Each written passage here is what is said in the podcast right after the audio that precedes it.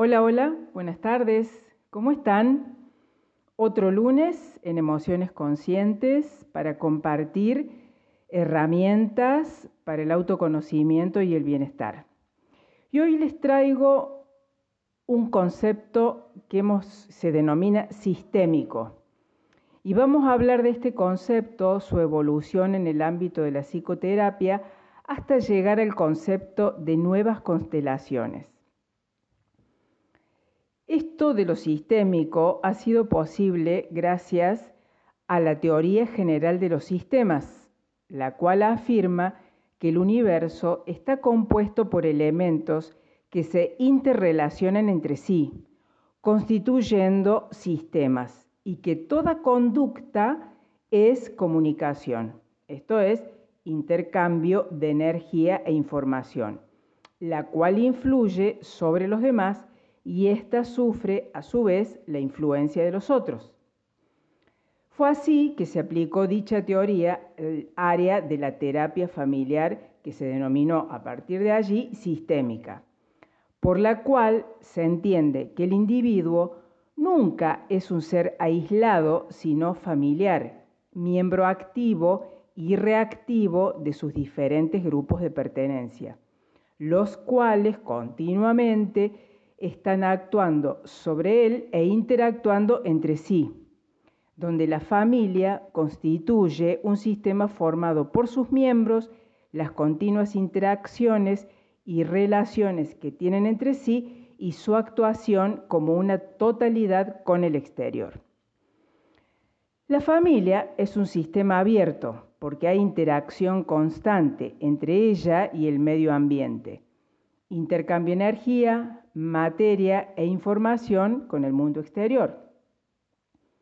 Ahora bien, todos los sistemas cambian cuando se modifican las posiciones o los intereses de los miembros del grupo, lo que permite modificar la posición y organización del resto de los miembros y su estructura.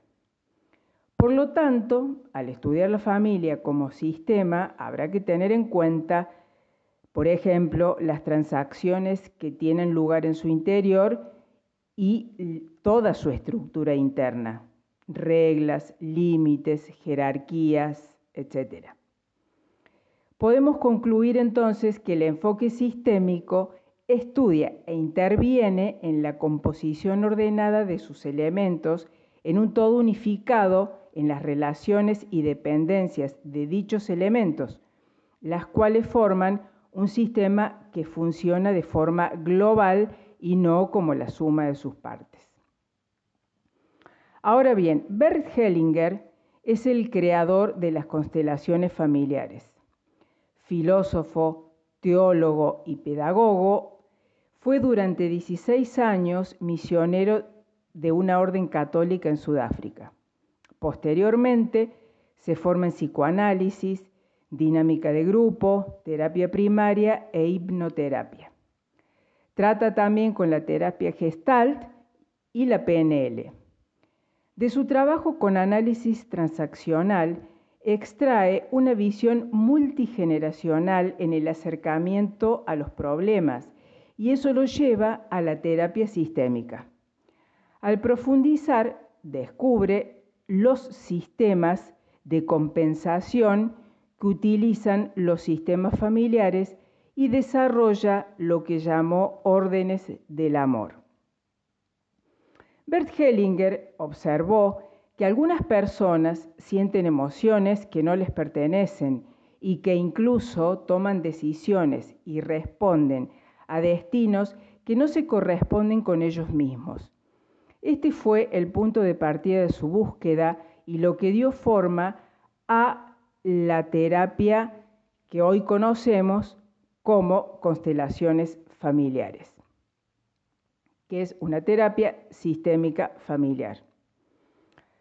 Muchos de nuestros sentimientos, comportamientos y síntomas no están vinculados a nuestra historia personal, sino que tienen su origen en una lealtad familiar que quiere que una generación reanude los conflictos no regulados de las generaciones anteriores.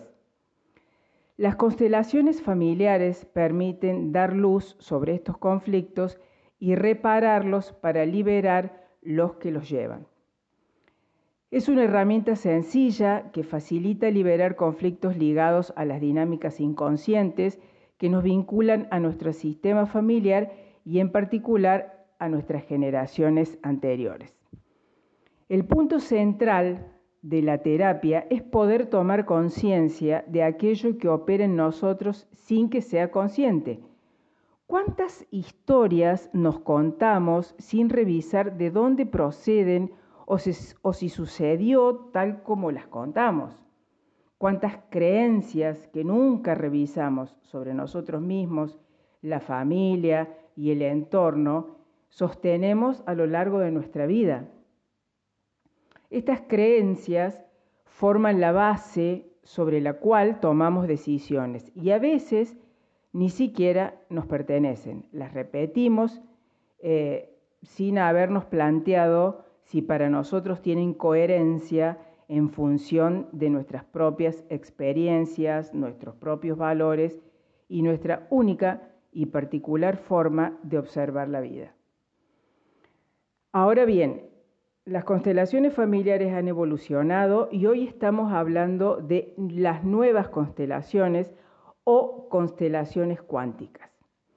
Para contarnos de qué se trata, en el próximo bloque vamos a estar charlando con Sebastián Loyola para que nos cuente de qué se trata. Quédate en RSC Radio, escucha cosas buenas. Bueno, como les adelanté en el bloque anterior, vamos a conversar, estamos con él, con el arquitecto Sebastián Loyola. Sebastián, buenas tardes, ¿cómo estás? Hola Lili, gracias por invitarme, un gusto, un gusto participar y un saludo grande para todos los que te ven. Ok, una, la primera pregunta que te vamos a hacer, que como especialista vos la podés responder mejor que nadie, ¿qué son las constelaciones cuánticas. Bien, lo que ahora se llama constelaciones cuánticas y también habrán escuchado como nuevas constelaciones, también, son al, día, al día de hoy la última línea de las constelaciones. ¿sí? El propio creador de las constelaciones fue mostrando toda la, la evolución que hicieron.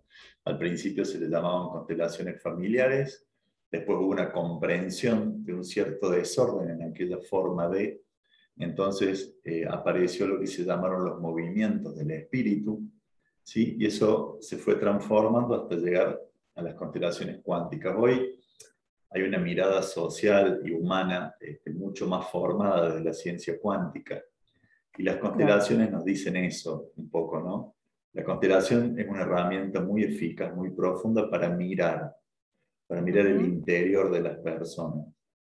Y como dice la ciencia cuántica, todo lo que se mira se transforma. Ahora, ¿cómo es esa mirada? Desde una constelación cuántica es una mirada de amor. Por eso también decimos que la constelación es una herramienta al servicio de la vida. Te permite mirar profundo para que entre la luz, para que entre el amor, y eso repercute en la vida de las personas de manera bastante, digamos, visible. ¿no? La gente que atraviesa una constelación cuántica puede después tener este cambios que dice, wow, mira todo lo que se movió, qué lindo, cuántas cosas sucedieron desde la constelación. O sea que podemos decir que las nuevas constelaciones o constelaciones cuánticas son una evolución superadora, evolutiva de, de, la, de, la, constelación familiar, digamos, como una mirada más amplia, más omnicomprensiva. Exacto son la evolución natural. Sí, claro que hay gente que sigue haciendo constelaciones familiares, cada uno sabe cuál es su camino, cuál, es su forma. Si hay algo que la gente va a percibir, porque siempre hay dos campanas ¿no? de todo. Claro. Cuando se habla de constelaciones hay gente que dice, no, a mí me fue muy mal, yo, yo la pasé terrible, una amiga mía se descompuso, había gente que lloraba, ¿no? Bueno, así eran en un inicio, porque se entendía que estaba bien averiguar ah, y ver profundamente dónde había estado el dolor, quién lo había causado, quién había asesinado a quién, dónde estaban los abortos. Y claro, para la persona que participaba de una constelación, quizás ibas por un X dolor o por un duelo y terminabas en conocimiento de información que no sabías cómo gestionar. Claro, que no estabas preparado a lo mejor en ese momento para procesar, ¿no? Exacto. Entonces, esto se fue volviendo en un movimiento más amoroso y también cambió mucho el rol del constelador como acompañante, ¿sí? En, en aquellos inicios el constelador era una especie de alquimista que en los trabajos grupales tomaba uno por los hombros, lo ponía, le hacía pedir perdón, alineaba gente, ¿no? Había una intervención muy fuerte en, lo físico y en, lo energético. Sí, sí. En las constelaciones cuánticas nos volvemos casi invisibles, ¿no? Estamos solo para acompañar con mucho respeto. Por ende, para quien vive una constelación cuántica, es un movimiento profundo, algunas personas lloran, pero ya no se pasa por, por desesperación, ya no se pasa por gritos, por desmayo, eso ya no, no existe. ¿sí? Claro, no, o sea, no es una experiencia tan traumática como era antes, porque sí, yo también conozco gente que ha ido a esas sesiones aún grupales y la ha pasado mal y que dicen yo no vuelvo. Sí. Bueno, yo fui uno. Ah, Hace muchos años atrás fui a una constelación y me quedé impactado y me alejé durante muchos años y después, bueno, quiso la vida llevarme de vuelta por esos caminos hasta que me encontré en una formación sin saberlo, pero eh, son muy amorosas. Respondo tu pregunta. ya, que lo, claro, ya que lo, lo, lo, decís, contanos un poquito cómo va esto, cómo llegas a ser terapeuta en constelaciones cuánticas desde tu profesión de arquitecto, ¿cómo fue tu camino, la derivación, la bifurcación, digamos? Sí, suena, suena como sacado de contexto, porque tiene mucho de eso en mi vida, ¿no? En realidad, creo que lo justo y lo primero es decir que toda la vida fui muy espiritual, no quiere decir religioso. No, no, por supuesto. Muy, muy sensible a lo que sucedía en el entorno y nunca lo pude entender. ¿sí? Claro que también vengo de una familia católica de Córdoba, este, clase media, siempre con, un hogar muy estructurado, muy sano, pero con valores también muy, muy rígidos. Muy marcados, sí, sí. Muy marcados. Entonces, bueno, entre, entre lo que debía ser por la religión en la que nací y todo lo que yo sentía, eh, viví desde mi infancia hasta la adultez bastante desencajado, te diría como palabra, ¿no? Claro. Siempre, hiciera lo que hiciera, había en mí una búsqueda de falta algo, no soy feliz, qué quiero, porque esto no me satisface. Entonces, bueno, así fueron pasando, digo, hay como un hito muy grande que es de los 0 a los 30 años, donde fui el, niño promedio en Córdoba, estudiante católico, de novio, me casé, estudié en la facultad, me recibí de arquitecto y ahí cambié y pasé a ser un profesional casado que antes, días antes vivía con sus padres, bueno, ahora ya estaba casado, no tenía trabajo. todas las etapas socialmente previsibles.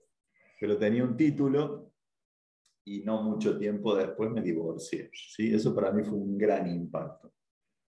Y a todo esto yo venía con mis búsquedas, pero aquel dolor, digamos, de, de una separación cuando se suponía que había escrito todo el guion como había que escribir, fue lo que me choqueó y me llevó a una búsqueda más alternativa, más holística. Claro. Entonces fue donde empecé a tomar contacto con todo tipo de terapias Lili, donde me pudiera sanar los dolores que traía desde la infancia y en este adulto joven, digamos. Bueno, 15 años después, hoy tengo 45, me encuentro en este camino, que no fue otra cosa, Lili, que, que buscar sanar las heridas, ¿sí? en algún momento, como te dije recién, pasé por constelaciones muy al inicio, casi creo que justo antes de divorciarme pasé por una constelación familiar y salí espantado. dije, esto no. esto no busqué, para mí, busqué por otros lugares y cuando llegué, este, mucho tiempo después, nuevamente a, a, a, quien fue mi formadora sin que yo lo supiera, que es Brigitte Champetier de Rips, este, llegué a un, a un taller con ella y dije, me gusta la me gusta la energía, me gusta cómo lo transmite, me hace mucho sentido. Así que ahí me quedé, solo que me, enteré cuatro años después, mejor dicho, tres años después me enteré que me estaba formando, yo no lo sabía. Mira vos. Bueno, volviendo al tema este que, que vos haces referencia, ¿no? De la espiritualidad. en general son caminos y búsquedas que se inician a partir de una crisis, ¿no? De una gran caída, un gran quiebre, cuando lo que tenemos a mano o lo conocido no nos da respuestas. Y, ahí vamos, ¿no? Yo creo que todos, todos hemos, hemos tenido ese, ese común, en el, denominador común en el camino, sí, es así, tal cual. Exacto, el dolor es inherente a todos, a la condición humana. El sufrimiento es no aceptar el, el, lado, claro, el lado bueno que tiene el dolor, a ver qué me trae, qué me muestra. Como aprendizaje.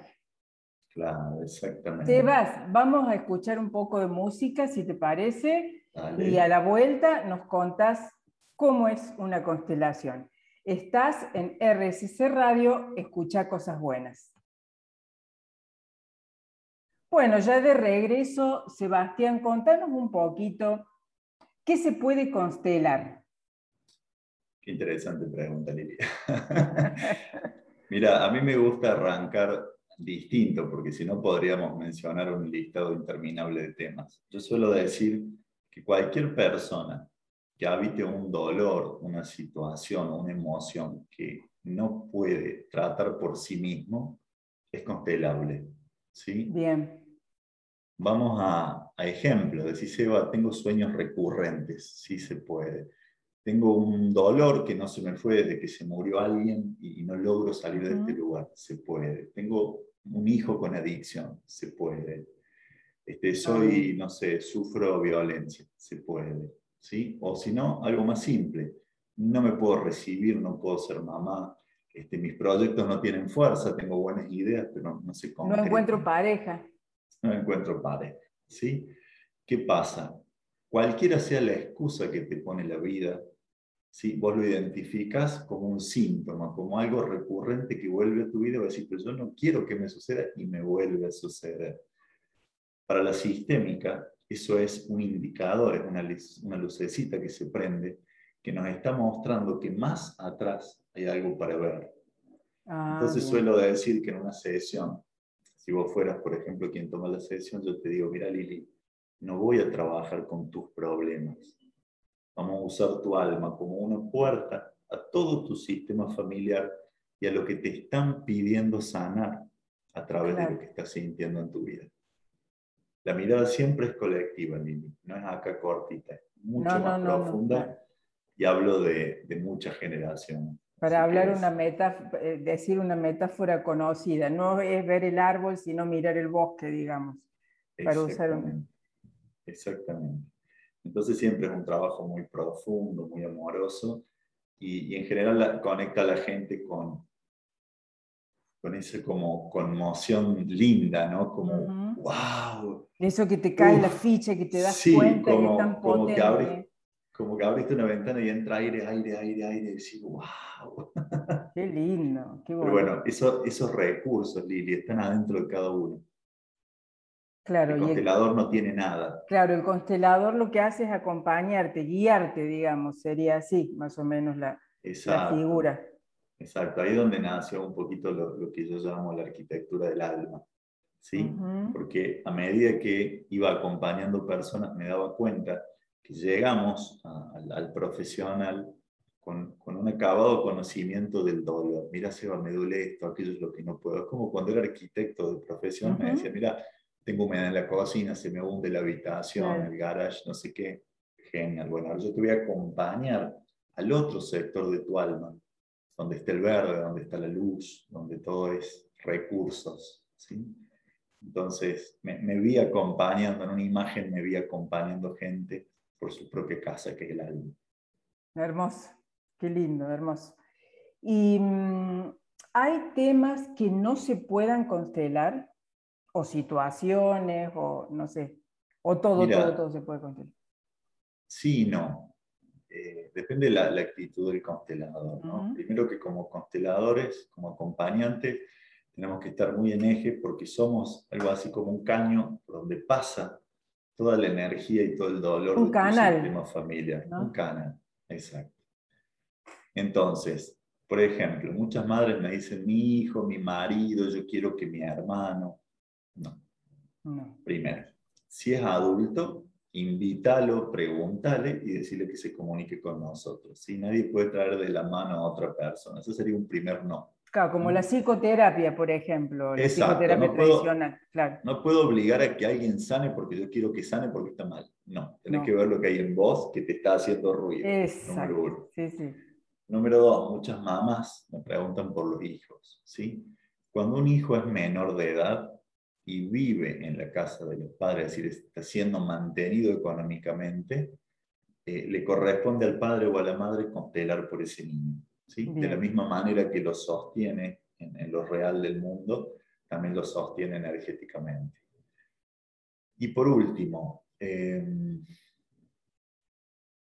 se dividen un poquito las aguas respecto a personas que tengan algún tipo de, de tema psiquiátrico embarazo recién iniciado, ¿sí?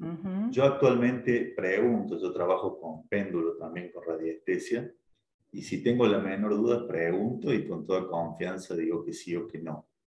En general te diría que de, no sé, 200 casos, uno me da que no. De hecho, no recuerdo cuándo dije que no, pero creo que lo único que se necesita para entrar a una constelación Lili es un deseo de estar mejor. Genial, claro que sí. Sí, porque si no hay, no, está eso fuerte, eh, creo que el trabajo de cualquier terapeuta, ¿no? Se ve, no sé, va en desmedro el trabajo del terapeuta, cuando alguien no tiene la voluntad eh, y las ganas, ¿no? Y, hace falta una chispa, Lilian, una chispa de vida, ¿no? no el fuego de que voy a vivir, no. No, no, no, no. Estoy al corte, estoy ahogado y quiero ver si vos me puedes dar algo. Bueno, no te voy a dar nada, pero te voy a acompañar a que tires del hilito para que emerjas. Ay, maravilloso. ¿Hay alguna, o sea, se constela de una manera frecuente, digamos, como otro tipo de, de terapias holísticas? Ponele, vos decís, venía una vez, por poner una frase, vos eh, venía una vez al mes o una vez cada 15 días o se constela una vez y como que se deja que el, campo, por decirlo de alguna manera, trabaje. Bueno, también ahí influye el, criterio de cada uno, la energía de cada uno, porque imagínate que primero somos personas antes de ser consteladores, o sea que cada constelador, consteladora tiene formas distintas de accionar, de canalizar, de acompañar. En mi caso, eh, yo he vivido la vida con mucha intensidad desde mi sensibilidad. Entonces, cuando me encontré en el camino de las constelaciones, me di cuenta del impacto, de la potencia que tienen como herramienta y tomé la decisión de que la gente a la que yo acompaño la atiendo una o dos veces en un año. ¿sí? Me parece que es tan profundo el movimiento que se hace, claro. que es como si de pronto vieras tus alas y después te tomas tu tiempo para reconocerlas, ponerlas al sol, practicar, hacer un primer vuelo. Y cuando ya has cambiado cosas en tu vida, decís, che, desde aquella constelación considera, mira todo lo que cambio, pero ahora me gustaría consultar otra cosa, ahí sí te recibo, ¿no? Acá hay criterios que son muy personales, porque hay colegas que te van a decir, nos vemos una vez por mes, nos vemos dos veces en la semana. Cada uno resuena con quien le parece y según la necesidad propia, ¿no? También yo tuve muy, muy claro desde el principio que si bien trabajo con el niño interior, apunto a que ese niño sane y se convierta en el adulto que estoy viendo en la pantalla. Claro sino empezamos este, este trabajo de, cierta contratransferencia donde me convierto de alguna manera en papá o en mamá de quien me acompaña. Eh, eh, re importante el trabajo con el, niño interior, ¿no? Muy importante. Para, mí es para mí es básico, sí, sí, sí, sí, sí, totalmente. Y hoy por hoy, bueno, pandemia mediante, ¿no? Creo que cambió toda la modalidad y antes se decía, no, no se puede constelar individualmente, incluso antes se decía eso. Pero ahora sí, o sea, veo que las constelaciones individuales son como la regla, digamos, hoy por hoy.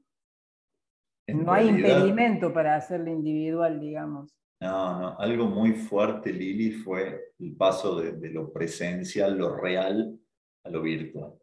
Sí. Eso fue lo más fuerte, ¿no? Tremendo, Porque justo antes de, justo antes de la pandemia, este, bueno, te podíamos atender individual o grupal, ¿sí? Era, también era parte de la propuesta de cada terapeuta, pero se basaba en la observación del cuerpo, de los microgestos, de los movimientos, de la respiración. Claro, del lenguaje no verbal. Sí, sí. Claro, entonces cuando llegó la pandemia yo por lo menos me encontré como atado de manos. Dije, ¿ahora qué hago? Y al principio, y esto lo hice más, más de 100 constelaciones, le pedí a la persona que se pare frente a la cámara para que le pudiera ver el cuerpo lo más posible.